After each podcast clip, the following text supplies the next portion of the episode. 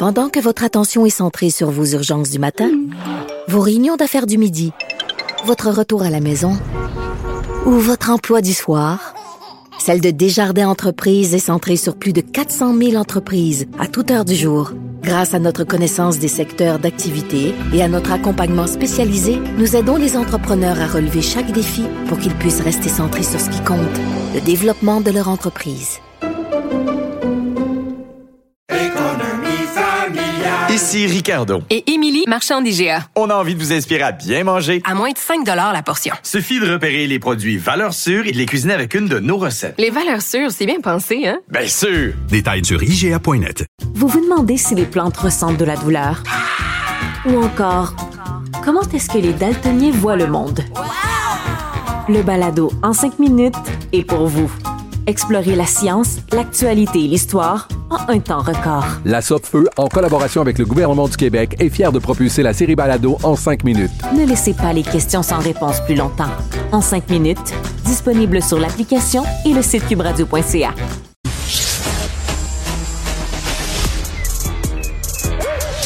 Mathieu Bocoté. Il représente un segment très important de l'opinion publique. Richard Martineau. Tu vis sur quelle planète? La rencontre. Je regarde ça et là, je me dis, mais c'est de la comédie. C'est hallucinant. La rencontre. Bocoté. Martineau. Mathieu, tu veux parler de l'administration municipale de Valérie Plante qui est en train de d'imploser, tiens. Eh ben, exactement. Moi, ce qui me frappe en ce moment, c'est c'est un schéma récurrent en fait de l'histoire. C'est lorsqu'une, je dirais, le pouvoir, on connaît la formule, hein, le pouvoir corrompt, le pouvoir absolu corrompt absolument. C'est Lord Acton. Je prétends pas que l'administration est corrompue, la question n'est pas là. Mais ce qu'on voit, c'est manifestement des, euh, à travers l'extension euh, infini de l'administration municipale, euh, dont euh, l'Office de consultation publique est un peu le symbole en ce moment. Mais qu'est-ce qu'on voit? C'était ce qu'on appelait dans les régimes des pays de l'Est la nomenclatura, c'est-à-dire les amis du régime qui s'approprient des postes, qui s'approprient des places, qui s'approprient des fonctions dans l'appareil d'État, qui sont probablement persuadés les uns les autres d'être absolument nécessaires, absolument utiles à l'État, qui sont probablement convaincus de servir le bien commun, mais qui, dans les faits, servent simplement l'administration et sa logique de croissance infinie, de sa logique de croissance perpétuelle. Et je pense que c'est ce qu'on voit en ce moment. Et puisque la, cette gauche-là municipale, qui est un peu l'héritière du RCM à sa manière, est incapable de ne pas croire, euh, de croire qu'il n'est pas dans la vertu, puisqu'elle est incapable de se croire euh, responsable de quoi que ce soit, eh bien là, lorsque ça la frappe, sa première réaction, c'est de dire mais on n'a rien fait, on est coupable de rien, on hmm. était dans le bien. Donc tout leur voyage était dans le bien, et lorsqu'ils sont euh, obligée de démissionner, comme c'était le cas de Mme Olivier, eh bien, elle met ça sur le dos du racisme de la population qui lui aurait euh, sauté dessus. Un instant, qu'il y ait des racistes au Québec, il y en a, il y en a partout ailleurs, il y en a dans toutes les communautés, mais c'est pas le racisme supposé des gens sur les réseaux sociaux qui ont poussé Mme Olivier à quitter ses fonctions. C'est parce que tout simplement, ça devenait une position indéfendable. Et je note que Valérie Plante, dans les circonstances, a dit, bon, lui, il y aura toujours une place pour elle d'une manière ou de l'autre. Elle crée, au moment de la, de s'en, de s'en détacher, elle crée les conditions de sa réalité et ça, je trouve que c'est tout à fait singulier. Mais j'y reviens, c'est le phénomène de l'obésité bureaucratique. Tous ceux, puis ils sont nombreux, qui nous expliquent qu'on doit toujours mettre plus d'argent public dans tout. Hein, et c'est cette idée que euh, l'argent qui nous reste dans nos poches, c'est un argent volé à Moi, je pense qu'il va falloir un jour renverser notre point de vue par rapport à ça.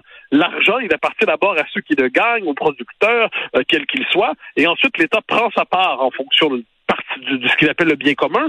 Mais aujourd'hui, on renverse la logique. Et quand il y a des baisses d'impôts, c'est-à-dire qu'on rend l'argent aux citoyens, l'argent qu'ils ont gagné, c'est comme si l'État faisait une dépense illégitime, euh, capricieuse, pour satisfaire les besoins superficiels des citoyens. Mais un instant, c'est notre argent. Est-ce qu'on pourrait avoir, y avoir droit sans avoir à justifier de le réclamer? Mais, mais c'est vrai que c'est souvent la solution miracle proposée par la gauche. Plus d'argent. Toujours plus d'argent. Oui, et puis plus d'argent veut souvent dire, quoi qu'on en dise, plus de bureaucratie, plus de règles, plus de normes, plus d'encadrement de l'existence. Euh, et là, ensuite, on revient avec l'office de consultation qui est caricatural. Il y a un truc de consultation dans nos sociétés, c'est vraiment bizarre, ça s'appelle les élections. Hein, C'est-à-dire, ça permet de savoir globalement ce que pense la population. Euh, elle donne un mandat. Ensuite, s'il y a un sujet très particulier qui est vraiment euh, bon un sujet qui est à part. Ben, il peut y avoir des consultations circonstancielles, mais un office de consultation comme celui-là, dans les faits, c'est le symbole même des patentes à gosses euh, je dirais, administratives qui servent justement à tous ceux, tous les militants de carrière qui veulent continuer à faire carrière dans les carrières promises et autorisées et permises par le régime. Eh bien, ça, c'est un peu ce qu'on voit quand même dans ce type d'administration. Et tous ceux, et, et c'est parce que c'est des salaires qui sont toujours significatifs sans être d'un point de vue social mirobolant, mais c'est donc c'est des carrières qui permettent de passer sa vie à donner l'impression qu'on est au service de l'administration publique, tout en ayant comme principale compétence la capacité d'obtenir de tels postes. Ça devient loufoque. Et écoute, prends le système de santé. Là. Ce que la gauche dit, c'est que ça prend plus d'argent, plus d'argent dans le système de santé. Oui, mais t'as beau euh, mettre de l'eau dans une piscine, si la piscine est percée, tu la rempliras jamais. Et monsieur et madame tout le monde, là, quand ils regardent leur chèque de paye, là, on envoie déjà la moitié de l'argent qu'on envoie au gouvernement chaque année va dans le système de santé, puis on a des services de cul. Monsieur et madame tout le monde, ils, savent, eux autres, que le, problème, c'est pas l'argent, c'est mieux gérer les horaires, c'est assouplir le fonctionnement du système, c'est n'importe quoi. Pas plus d'argent. Non, mais je suis absolument d'accord parce que, en fait, selon la logique, appelons ça, c'est l'héritage d'une certaine conception du socialisme qui, alors nos pays sont pas socialistes, on s'entend, mais on a intériorisé une partie de ce logiciel-là.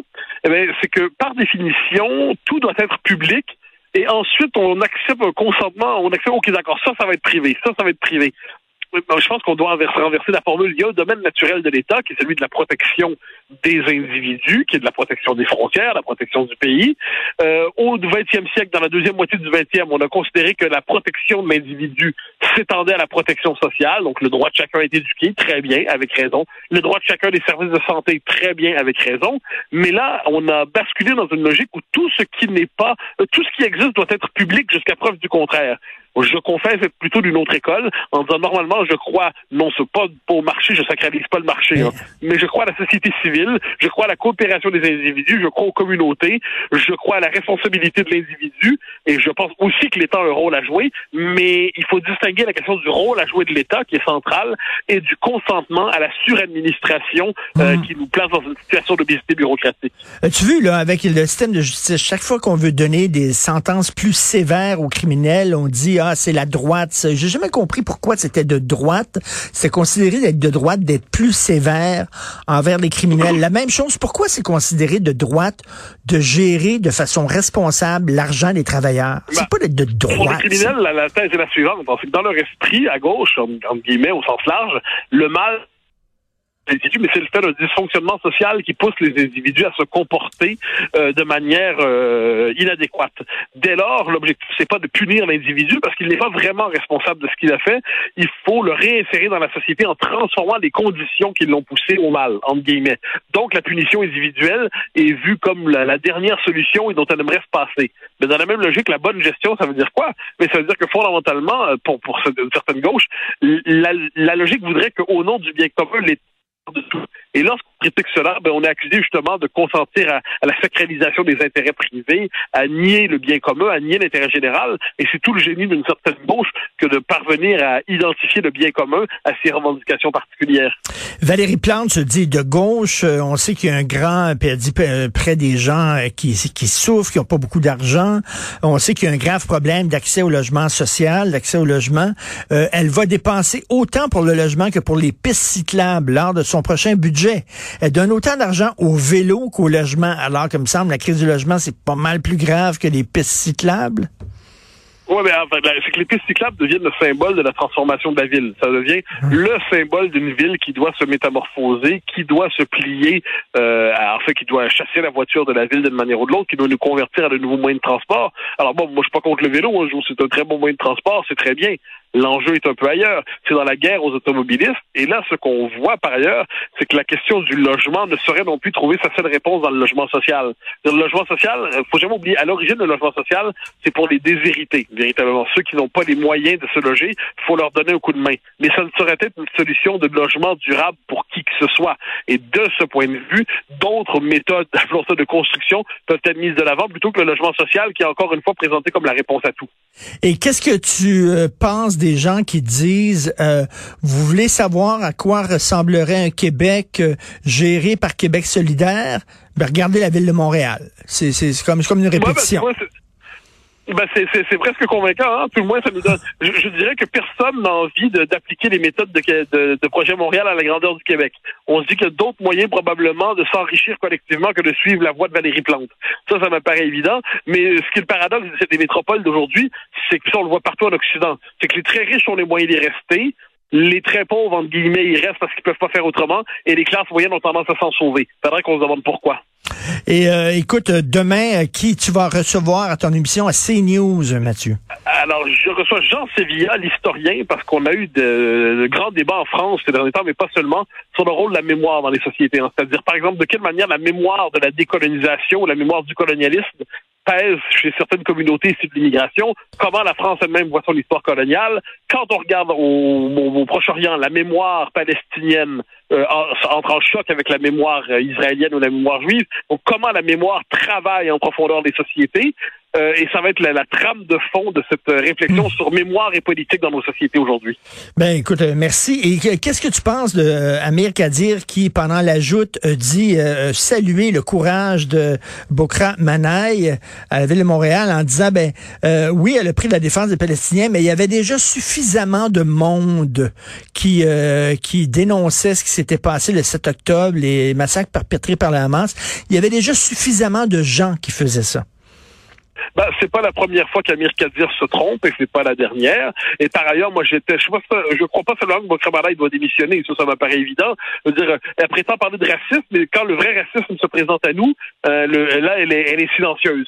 Et deuxièmement, ben, c'est un poste qui devrait être aboli. C'est un poste de commissaire idéologique à la promotion d'une conception de la société qui est fondée sur des théories les plus loufoques qui nous viennent des États-Unis. Je pense que c'est un poste à abolir. Celui-là aussi, les citoyens n'ont quand même pas à payer quelqu'un qui doit travailler à les endoctriner, les rééduquer à temps, plein. Tout à fait. Merci beaucoup. Bon week-end, Mathieu. Ben, Merci. Ben, bon week-end. Rapidement.